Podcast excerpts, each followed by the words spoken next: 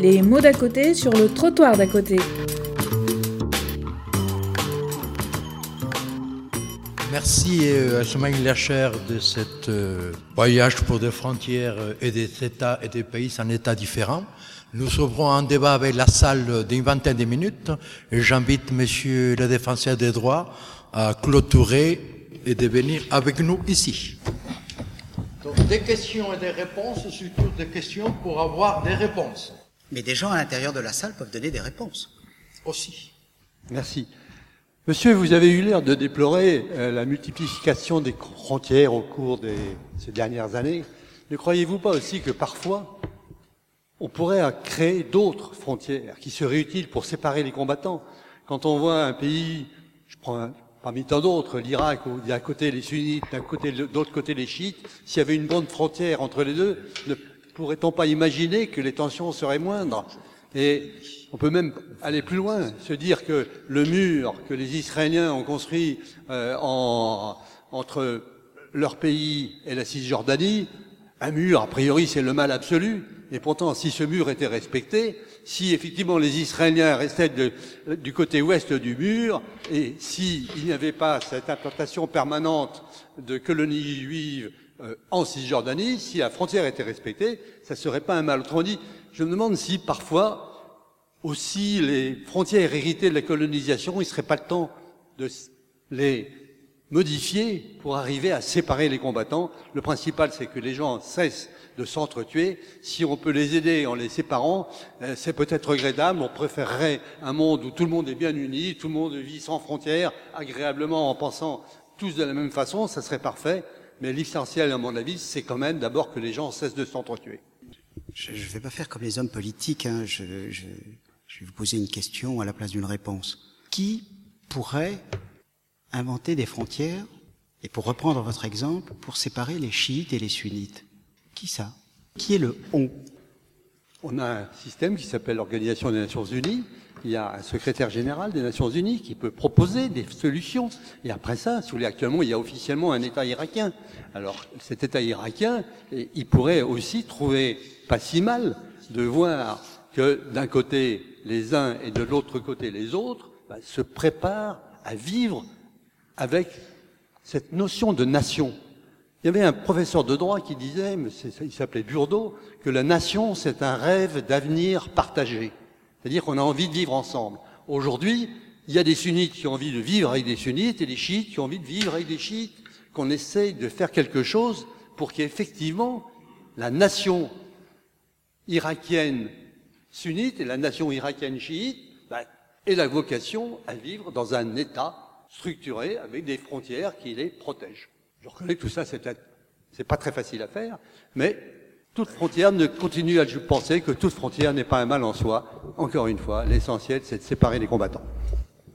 Je, dans ce que vous avez dit, vous me disiez tout à l'heure, Smaïl Nachar, on peut, en termes moraux, euh, donner euh, une réponse positive, une réponse négative. Moi, je veux juste faire deux références historiques pour montrer comment l'idée de frontières et de configuration des États peut être utilisée pour essayer de, de, de, résoudre les problèmes ou, ou, en tout cas de ne pas en créer. Quand on a fait dans les années 60, quand on a fait, quand a été organisé spontanément, moins spontanément, le mouvement de décolonisation et la création d'États indépendants à la place des États ou des provinces ou des, je sais pas comment on les appeler, des territoires de la colonisation, en particulier en Afrique, on a bien pris soin de faire en sorte que ce soit dans les frontières de la colonisation. Alors, beaucoup de gens ont dit, et disent aujourd'hui, 50 ans, 60 ans après, quels inconvénients ça présente car les frontières de la colonisation étaient souvent extrêmement artificielles. Mais on l'a fait parce que on a dit, en plus de tous les autres problèmes, s'il commence à y avoir des revendications territoriales et des bagarres, euh, on, on, est on est foutu. Et d'ailleurs, c'est pas faux parce que une grande partie de ce qui se passe aujourd'hui dans certaines parties du continent africain et qui ont provoqué de grands drames, euh, exemple ce qui se passe au Soudan, ou ce qui s'est passé au Soudan, pro proviennent du fait que on a voulu effectivement remettre en cause des frontières. Bon. Exemple plus récent et plus européen. En 89, quand le mur, quand le rideau de fer est tombé et que l'héritage de, de, de, Yalta, en quelque sorte, a disparu. Il n'y avait plus l'Est et l'Ouest. Euh, c'était. Euh, eh ben, la première chose qui a été dite, c'est surtout on passe à mettre, à remettre en cause ce qui a été fait en 1918 d'abord, après la Première Guerre mondiale, et ce qui a été fait après en 1945. Et en particulier parce que si on le fait, on va entraîner des revendications sans fin des minorités, etc. Tout ça. Bien. Et ce n'est pas faux, puisqu'aujourd'hui, Hongrie, Roumanie, Bulgarie, Slovaquie, etc., Et la seule chose qu'on a fait, c'est qu'on a, à un moment, démocratiquement, puisqu'il y a eu un référendum et tout ça, séparé la Tchéquie, c'est-à-dire la Bohème, Moravie, et la, la Slovaquie. Je dis ça parce que on peut voir dans le phénomène des frontières un instrument, en quelque sorte, de gestion de la l'organisation internationale. Et je dis juste une chose, allez voir, c'est pas pour faire de la publicité, l'exposition qui depuis le mois de novembre est à la, au Musée national de l'histoire de l'immigration, qui s'appelle Frontières, à la Porte Dorée, euh, dans le 12e, et qui euh, raconte ce que c'est que les frontières et à quoi ça sert. Et vous verrez que la séparation, c'est un peu dans le sens de ce que vous dites, monsieur, la séparation, quelquefois, effectivement, a des vertus. Mais je répondrai comme Smaïn, entre chiites et sunnites en Irak, ou pas seulement en Irak d'ailleurs, partout ailleurs, si vous êtes capable de tirer un trait et, ensuite de le faire respecter, euh, vous pourrez avoir plusieurs prix Nobel. Plusieurs. Oui, j'ajouterais juste une chose. Il y a une conjugaison de phénomènes qui, euh, qui peuvent expliquer ce qui se passe au Moyen-Orient et en particulier en Syrie et encore plus particulièrement en Irak. Il n'y a pas si longtemps, euh, et je pense en particulier au Liban, il n'y a pas si longtemps encore, les sunnites et, les chiites euh, vivaient euh, ensemble, peut-être pas dans la plus grande, si, probablement pas dans la plus grande harmonie, mais avant la guerre du, avant la guerre au Liban, avant la première guerre au Liban, le Liban était un modèle de, gestion des confessions et de, paix entre les confessions. Mais c'est aussi vrai pour l'Irak. C'était d'ailleurs aussi vrai. C'est même pas vrai simplement pour les chiites, les sunnites, mais c'était aussi vrai pour les chrétiens en Syrie. Il ne s'agit pas ici de séparer les combattants. Non, parce qu'il n'y a pas que des combattants. Non, il y a, il y a des populations euh, auxquelles on a appris euh, la haine, la séparation, le, le, meurtre. Et je ne suis pas sûr du tout, mais alors pas sûr du tout, que les Nations Unies soient aujourd'hui dans la capacité de résoudre ces problèmes qui ne se résoudront certainement pas avant des dizaines et des dizaines d'années. L'Europe a un rôle à l'évidence à jouer, les Nations Unies aussi, mais vous voyez bien qu'en partie, le dérèglement des frontières, mais aussi, il faut le reconnaître, les interventions étrangères n'ont pas du tout contribué à reproduire euh, la paix ou à la solidifier, à la solidifier dans la, dans la région. Donc, le malheur qui, qui, qui assiège les Arabes sont d'abord dus aux Arabes, sans, sans aucun doute possible, mais aussi, d'une certaine manière, aux interventions étrangères multiples sous différentes formes dans cette, euh, dans cette région. Bonjour. J'aurais aimé savoir ce que vous pensiez de la situation à Calais et de cette frontière anglaise qui justement est, est déportée en France. C'est une situation euh, que j'aurais aimé avoir votre avis à, à tous les deux. Euh, mais alors, parce qu'à Calais, il y, a, il y, a, beaucoup de choses, il y a beaucoup d'aspects. Oui. vous voulez. Bah, la, la, le fait que ça soit la, la, frontière anglaise, que les Anglais aient délégué le, le, traitement de la frontière à la France, c'est quand même une situation qui est assez rare, enfin j'imagine, non? Enfin, je, ah, enfin, ils sont ensemble. En, sur le territoire français, une frontière anglaise. Donc, quel avenir? Comment ça pourrait se passer? Je... Non, il y a une gestion commune hein, euh, de, des frontières. Il n'y a pas euh, là où à la guerre de l'Est d'ailleurs je suis extrêmement pessimiste en théorie, plutôt optimiste en pratique. Je, je pense que euh, Calais ne sera pas réglé d'ici quelques années et que euh, nous sommes devant des, des, des, défis et des problèmes insolubles étant donné l'organisation du monde. Sangat a ouvert en 99 et il a fermé en décembre 2002 tout le monde, absolument tout le monde pensait à l'époque que la fermeture du centre de Sangatte allait régler le problème des migrants à Galais. La preuve, c'est qu'ils ont continué à venir, ils viennent de plus en plus nombreux, ils sont quasiment installés. Il n'y a pas longtemps, j'étais euh, à Calais. Ce fameux bidonville commence à se solidifier, c'est-à-dire qu'on commence à y construire, par exemple, euh, des, des, maisons à étages, ce qui, ce qui ne s'était jamais vu auparavant. Et il faut le dire, les autorités locales ou régionales et même les autorités nationales restent relativement euh, impuissants devant ce, devant ce phénomène qui va indéniablement perdurer. La seule réaction possible, la seule réaction politique possible, c'est tout simplement de faire, à mon avis, de l'humanitaire. C'est-à-dire en fait d'empêcher de mourir euh, les, les, les, gens, pas simplement de les empêcher de, de, de, de passer en Angleterre, ce qui est aujourd'hui extrêmement difficile, extrêmement difficile.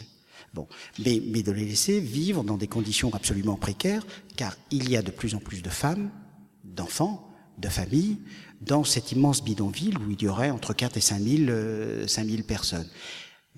La réaction, me semble-t-il, est une réaction humanitaire et non pas penser qu'on va mettre fin, euh, même dans les prochaines semaines ou dans les prochains mois, voire même les prochaines années, euh, mettre fin à ce, problème, en particulier d'arriver euh, de gens qui pensent, qui penseront encore pendant longtemps que l'Angleterre est possible. Je peux dire un, mot parce que le, défenseur des droits est, un petit peu spécialiste de, Calais parce que nous avons au moins à deux reprises, en 2013 quand c'était Dominique Baudis qui était défenseur des droits et euh, l'année dernière au mois d'octobre, euh, fait euh, un point euh, d'ensemble et des recommandations d'ensemble euh, sur la situation à Calais du point de vue qui est le nôtre, hein, c'est-à-dire du point de vue de la violation des droits fondamentaux des personnes qui vivent là-bas. Pour suivre ce que vient de dire Smaïd, l'humanitaire est une impasse. L'humanitaire est une impasse parce que c'est une manière d'essayer d'échapper à ce qui est la crainte absolue de tous les pouvoirs publics en Europe, mais en particulier en France, c'est-à-dire l'appel d'air. Et donc, il faut faire de l'humanitaire, et on en fait, je vais en dire un mot, suffisamment pour que, par rapport aux droits fondamentaux, et ne serait-ce qu'au droit à la vie, au droit à la santé de ces personnes, on ne soit pas dans la tragédie, et pas trop pour que la station, si j'ose dire, ne soit pas trop attirante et n'entraîne pas un mouvement, ce qu'on appelle le fameux appel d'air. En conséquence de quoi Effectivement, on a aujourd'hui, et on va avoir dans les semaines qui viennent, car euh, la préfecture du Pas-de-Calais vient d'annoncer son intention de mettre fin au bidonville, c'est-à-dire de détruire volontairement, hein, de demander aux personnes qui sont là, aux migrants, de détruire le camp de la Lande dans la partie qui est euh, un bidonville aujourd'hui et qui abrite on ne sait plus combien, il semble que ce soit euh, moins qu'avant, mais probablement entre 3 et 4 000 personnes aujourd'hui. Et d'aller, en gros, pour l'essentiel, probablement entre 1500 et 2000 personnes, dans ce que disait Smaïd un instant, c'est-à-dire des algécos qui ont été installés sur un terrain et qui sont simplement des boîtes chauffées, mais qui n'ont dedans aucun moyen d'existence du type il n'y a pas d'eau, il n'y a pas de sanitaire, etc. C'est-à-dire que toutes ces commodités indispensables à la vie, elles sont renvoyées à des solutions collectives. Il n'y a pas d'habitation euh, normale dans ces algécos. Et on aurait là une sorte de camp en dur, bon, organisé par l'État. L'exemple qui montre où nous allons et qui est encore plus remarquable, je dirais, c'est qu'on est en train d'installer, non pas à Calais, qui est dans le Pas-de-Calais, mais à Grande-Sainte, qui est dans le nord, à côté de Dunkerque, un camp dont ceux qui sont, qui sont en train de le faire disent ce sera un camp aux normes HCR, c'est-à-dire ils veulent faire un camp tel que le Haut Commissariat aux réfugiés le fait en Jordanie, en Turquie, au Liban, au Soudan du Sud, euh, au, au Nigeria, etc. Bien. Ce qui, évidemment, comme j'ai souvent eu l'occasion de le dire, en 2016, en France, me paraît quand même une légère régression par rapport à tout ce qu'on a voulu faire depuis 50, 100 ou, ou, ou, ou 200 ans. Et donc on aura, on aurait cette hypothèse, euh, et ce camp serait géré par Médecins sans frontières avec le, le, le, le concours de la mairie de Grande-Seine qui est en train de le, qui est en train de le construire. Et on aurait donc, on aurait donc deux solutions humanitaires, étant entendu que ça repose sur deux autres choses.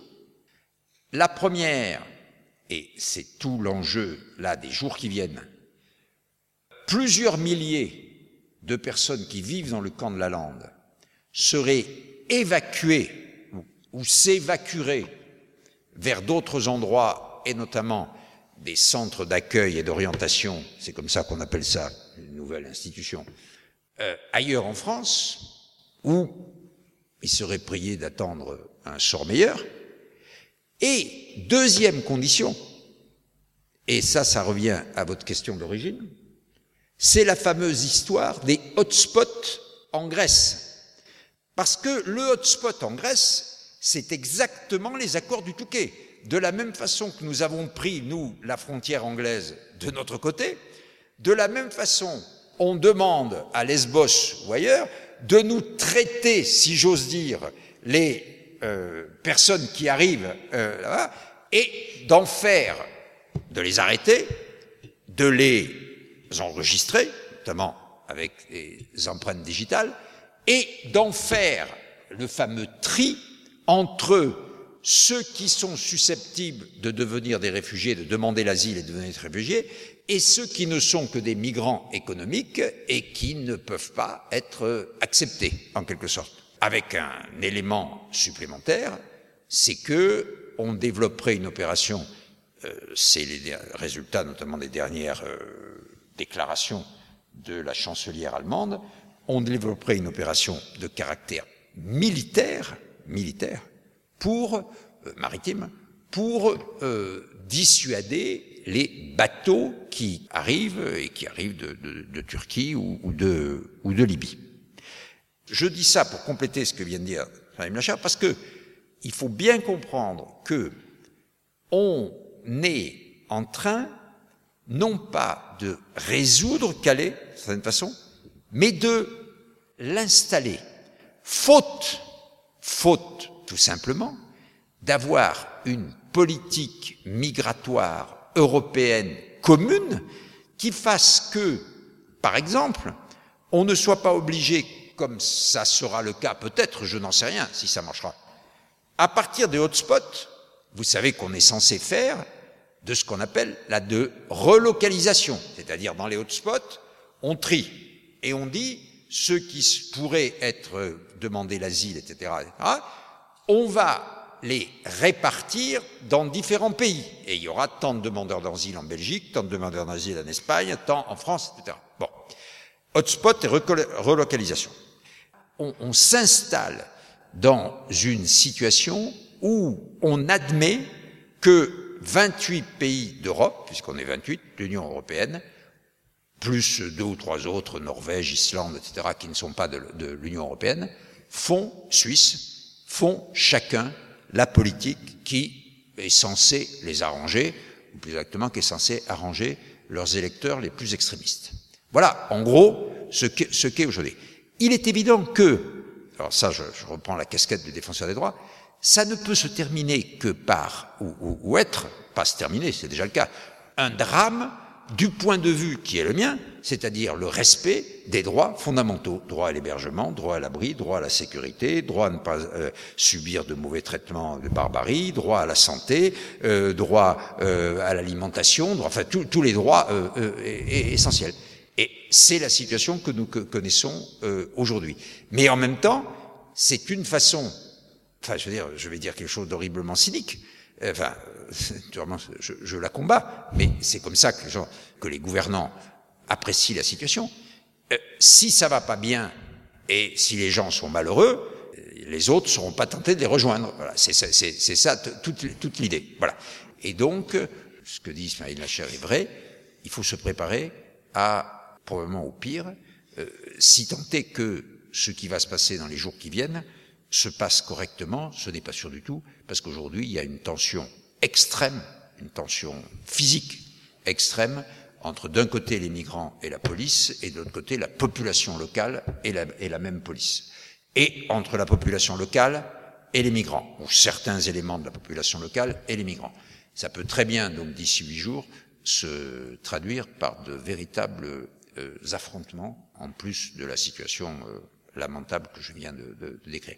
Et je vais probablement d'ailleurs, moi, au vu des informations actuelles, prendre une position sur euh, la nécessité du respect des droits fondamentaux et comment on pourrait le faire.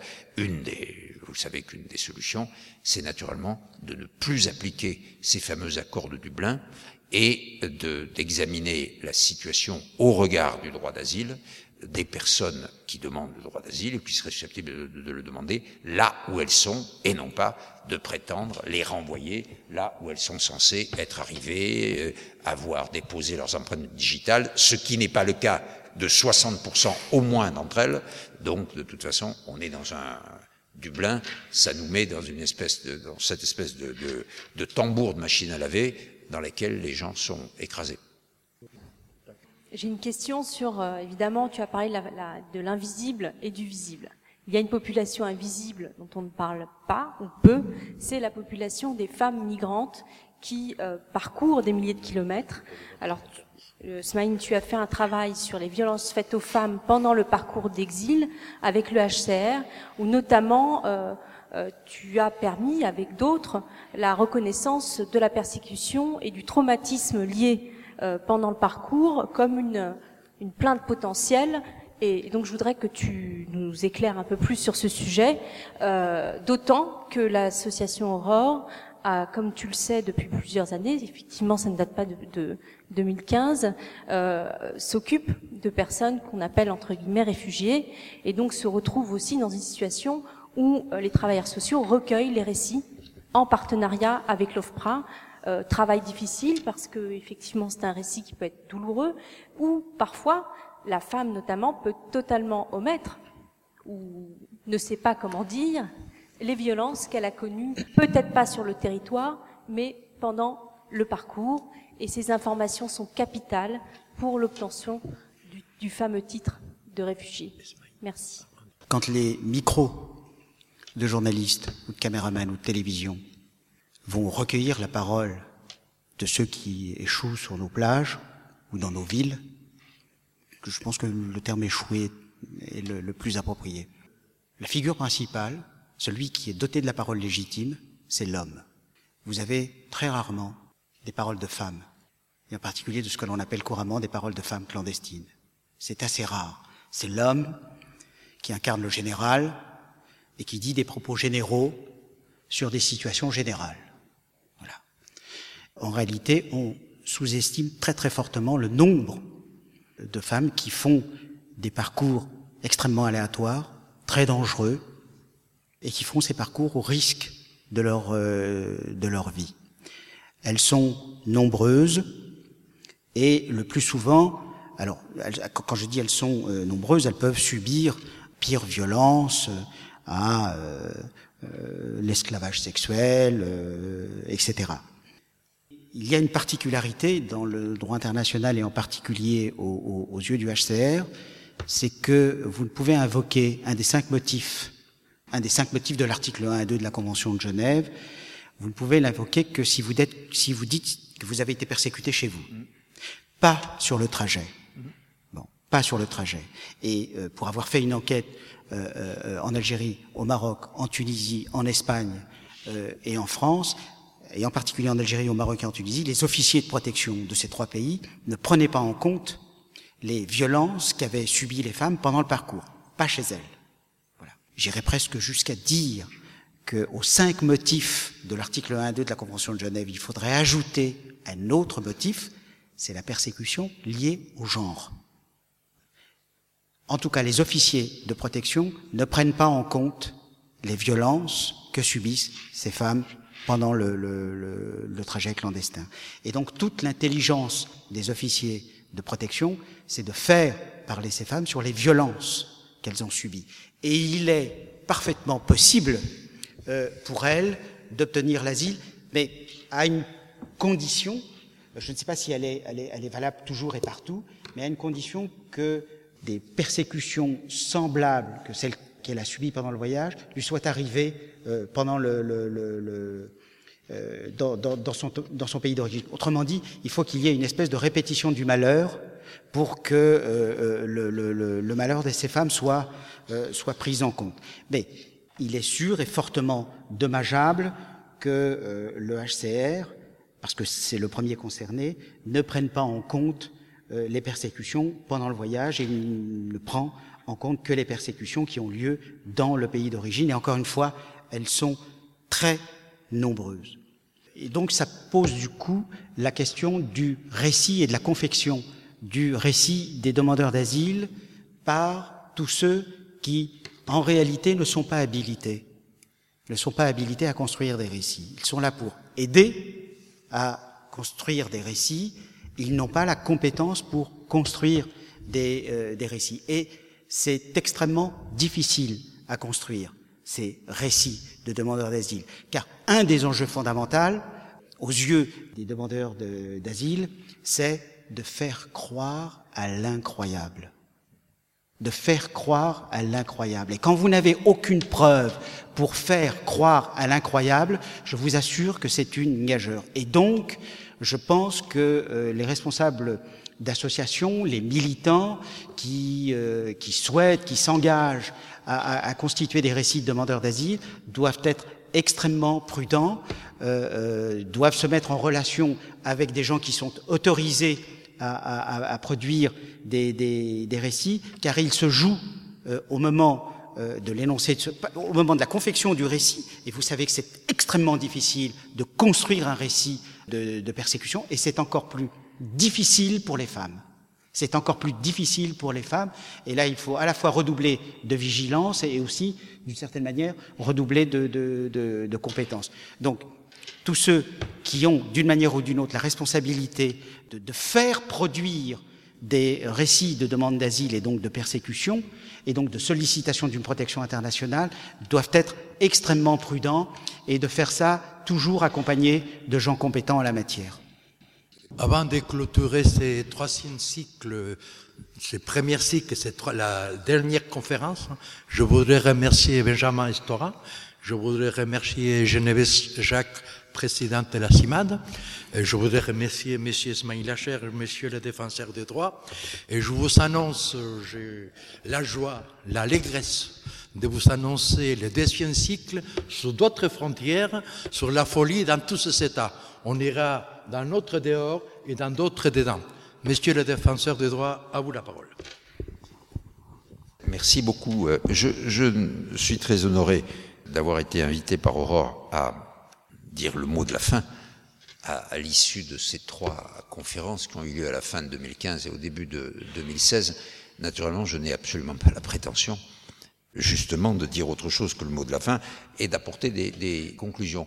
Mais euh, puisque je suis venu cet après-midi, après l'exposé de, de Smaïn Lacher, je parlerai de finalement ce qui a été son sujet et qui est son sujet depuis euh, longtemps d'ailleurs, euh, ne serait-ce que dans ce qu'il a publié il y a quelques années, et qui était un dictionnaire de l'immigration en France.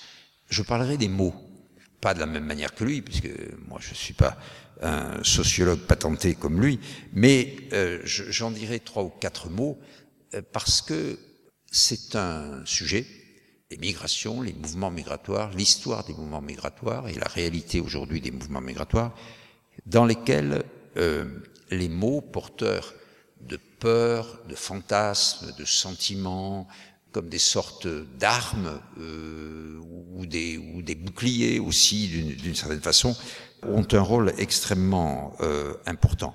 Et d'autant plus que, comme je l'ai dit tout à l'heure à propos de Calais, euh, nous nous situons dans un discours ambiant, qui est un discours extrêmement euh, négatif, et qui, euh, bien entendu, transporte des mots qui sont souvent purement et simplement faux, mensongers, mais qui sont devenus les mots de cette chose, qui est l'immigration, l'émigration, la migration, euh, euh, la situation migratoire aujourd'hui. Les mots euh, sont faits normalement pour dire la chose ou les choses. Aujourd'hui, dans ce domaine, souvent les mots sont faits pour ne pas la dire, pour la déformer, pour la dénoncer, pour masquer, autrement dit, pour euh, dire le mensonge et non pas euh, la vérité. Et c'est vrai en particulier, euh, bien entendu, pour les phénomènes historiques, et je pense que pour ceux qui ont assisté à la conférence de Benjamin Stora, vous en êtes naturellement tout autant convaincus que moi. Trois mots exactement, qui sont mensongers. C'est ce qui est à la une de tous les journaux depuis cette année 2015 dont parlait Smaïl Lacher euh, dans son exposé, c'est-à-dire crise des migrants. Non, il n'y a pas de crise des migrants, ou en tout cas, dire crise des migrants, ça veut dire quelque chose. Parce que ça veut dire crise, euh, une crise, c'est quelque chose qui serait comme une fatalité, qui euh, viendrait sur nous sans qu'on n'y puisse rien, euh, et notamment sans qu'il y ait de décisions euh, politiques, par exemple, qui soient à la, à la base. C'est une tragédie, c'est un drame qui serait comme dans l'Antiquité, euh, euh, ça viendrait de l'Olympe et euh, on n'y pourrait rien. Et ça, c'est faux. Ensuite, parce que crise, c'est naturellement, au sens étymologique de ce mot, c'est quelque chose de passager.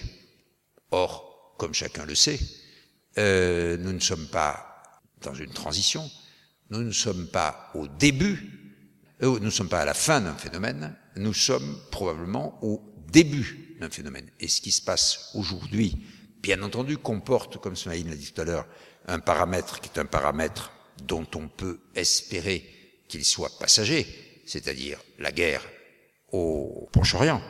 Mais en même temps, il est probable, si on veut être réaliste, qu'il y aura d'autres conflits ici ou ailleurs, et deuxièmement, que de toute manière, il existe un mouvement du monde qui est un mouvement migratoire, que le, le, le, pourcentage des personnes, des hommes, des femmes, des enfants, qui bougent à la surface de la Terre et qui était resté pendant très longtemps remarquablement stable, aux alentours de 2 à 3 jamais plus, jamais plus, est en train, est-ce que c'est la mondialisation, est-ce que c'est les nouvelles technologies, est-ce que c'est, comment dirais-je, d'échec euh, global de, de l'économie, je ne sais pas. Mais en tout cas, depuis, disons, 15 ans, on voit que les choses, au contraire, sont en train de se mettre à bouger d'une manière absolument euh, euh, irrépressible. Je ne connais pas les pourcentages d'aujourd'hui,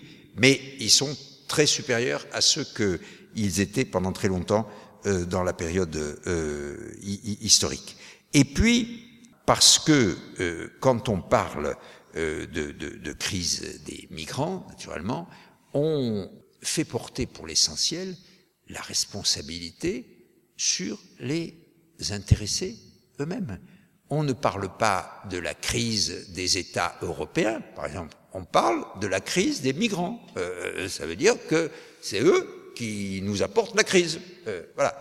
Et ainsi, à travers ces trois mots, on a déjà très largement configuré le paysage mental de 500 millions d'Européens face à ce phénomène. Donc, il ne faut pas parler de crise euh, des migrants, c'est clair. Euh, il faut parler de, des situations telles qu'elles sont, et comme je l'ai dit tout à l'heure, par exemple à Calais ou sur. Bon. Le, le, le deuxième, l'autre question, qui est une question qu'on s'est beaucoup posée, que je me suis beaucoup posée moi quand je me suis occupé de l'histoire de l'immigration, c'est qu'est-ce qu'on dit? Est-ce qu'on dit les immigrés, les immigrants? Est-ce qu'on dit les migrants? Est-ce qu'on dit les réfugiés? Aujourd'hui, il y a un truc qui a été inventé euh, depuis quelque temps, c'est que on parle de plus en plus de réfugiés et seulement de euh, réfugiés. Et c'est naturellement une façon de euh, traiter la question qui est tout à fait euh, insuffisante. Et c'est si vrai que c'est insuffisant que je lis quelque chose qu'on a trouvé et qui est quand même intéressant.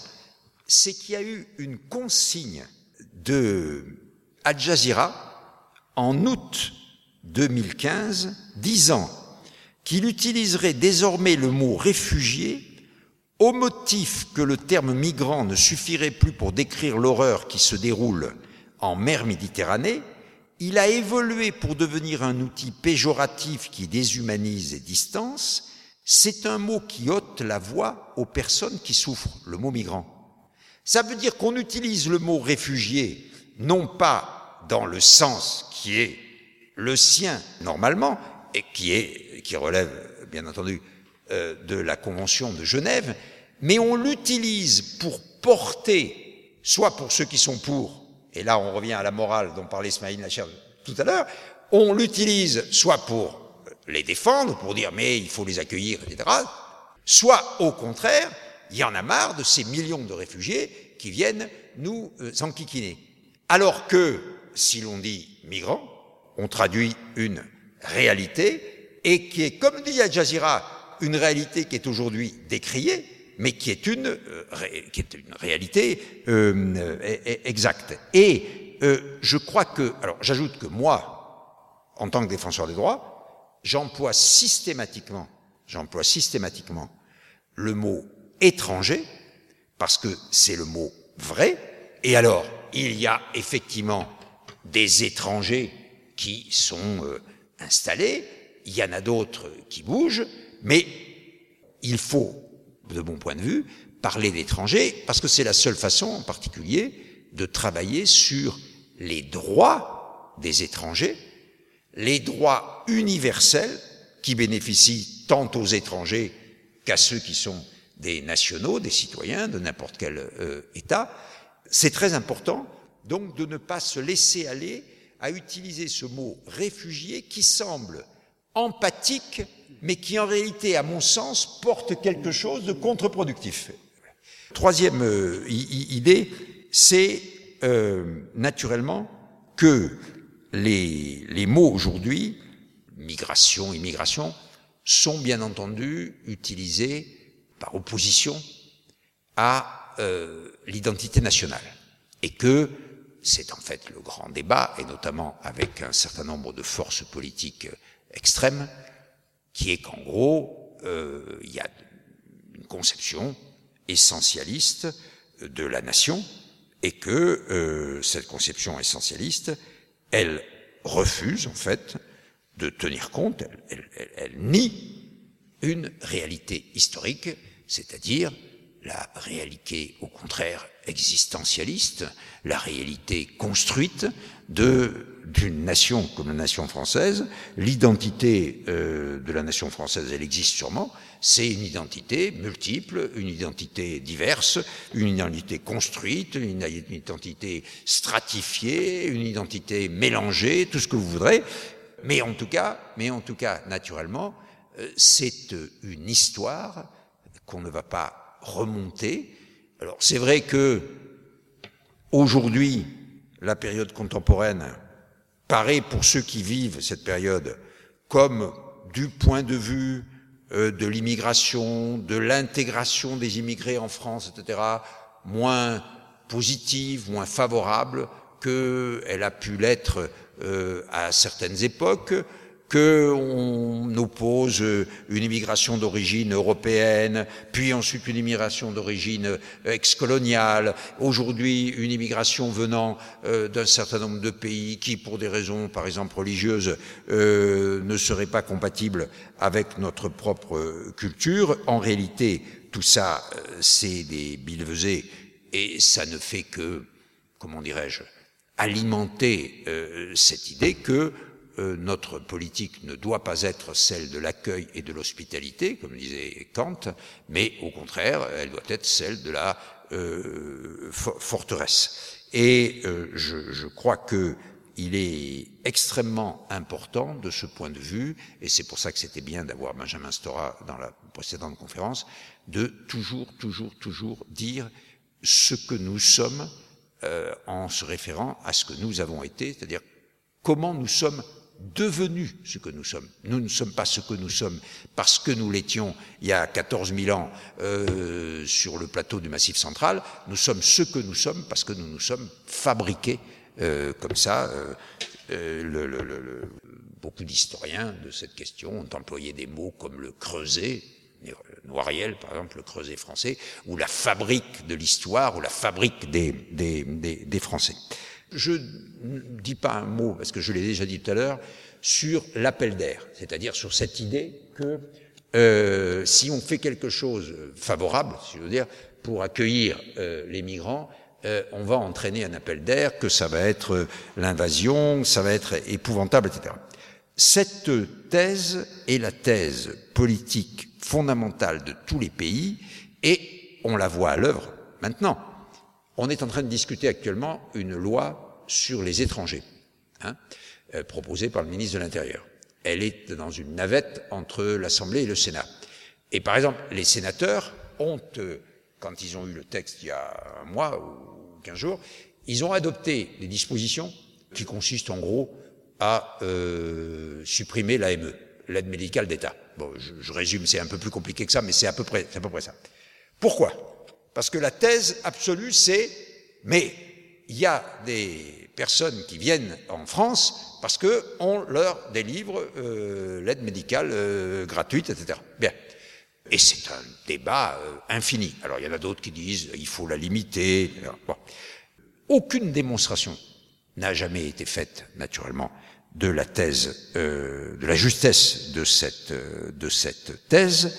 On peut même parfaitement soutenir le contraire, c'est que c'est la richesse des droits, et notamment sociaux, qui sont reconnus aux personnes qui viennent dans notre pays, qui est de nature à le plus aisément et le plus fortement, non seulement à leur profit, mais au profit de la communauté tout entière, stabiliser la situation et permettre de faire de l'immigration et des migrants euh, un apport, une richesse, et donc de participer à ce que l'histoire a fait et ce qu'elle continue à faire aujourd'hui, c'est-à-dire la construction de nos euh, sociétés.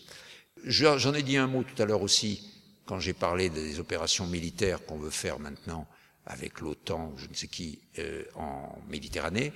C'est la thèse selon laquelle on va pouvoir séparer, en gros, les migrants des passeurs, les migrants des mafias, et qu'on va faire la guerre aux mafias et aux passeurs, et qu'on va donc euh, attaquer les bateaux, qu'on va, etc. Bon, il y a des cas où on a pu le faire et on a réussi à le faire et à détruire un certain nombre de réseaux, etc. Mais ce n'est certainement pas comme ça que l'on voit. Le mouvement est irrépressible, les, les passeurs sont effectivement euh, à l'œuvre, mais il y a beaucoup de mouvements de migration qui ne relèvent pas de l'action de passeurs ou de mafias, etc., et qui se passent tout simplement parce que des millions et des millions de gens dans le monde, je ne parle pas seulement de, de, du Proche-Orient, de la Méditerranée, sont aujourd'hui dans la volonté d'aller ailleurs euh, pour eux, pour leurs enfants, euh, et que c'est un mouvement qui euh, a toujours été celui de l'humanité et qui est euh, irrépressible. J'ai dit un mot de la distinction entre les réfugiés et les migrants économiques tout à l'heure en parlant des hotspots, donc je ne vais pas euh, en rajouter compte tenu du temps qui nous est imparti. Je, je dirais simplement, pour euh, terminer, que dans ce que vous avez fait là, dans ce, dans ce cycle, il est euh, très important que ça se fasse comme ça, c'est-à-dire des conférences, des personnes extrêmement compétentes qui viennent euh, vous transmettre leur euh, savoir, y compris leur savoir euh, en train de se faire, ce qu'a expliqué Smaïn tout à l'heure, qui, qui, qui, est en, en, réflexion, en rédaction, et euh, que vous entendiez à travers ces mots, à travers ces phrases, ce que sont, je dirais, les idées justes.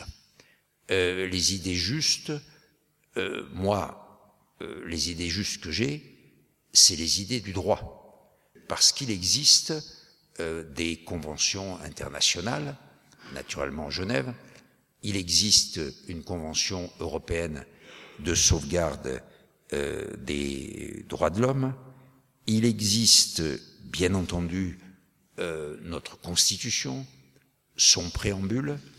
Ce que j'essaye de faire, c'est que ces droits, ces libertés qui sont inscrites dans ces textes que nous appliquons et que nous avons obligation euh, d'appliquer soit à la base de notre politique.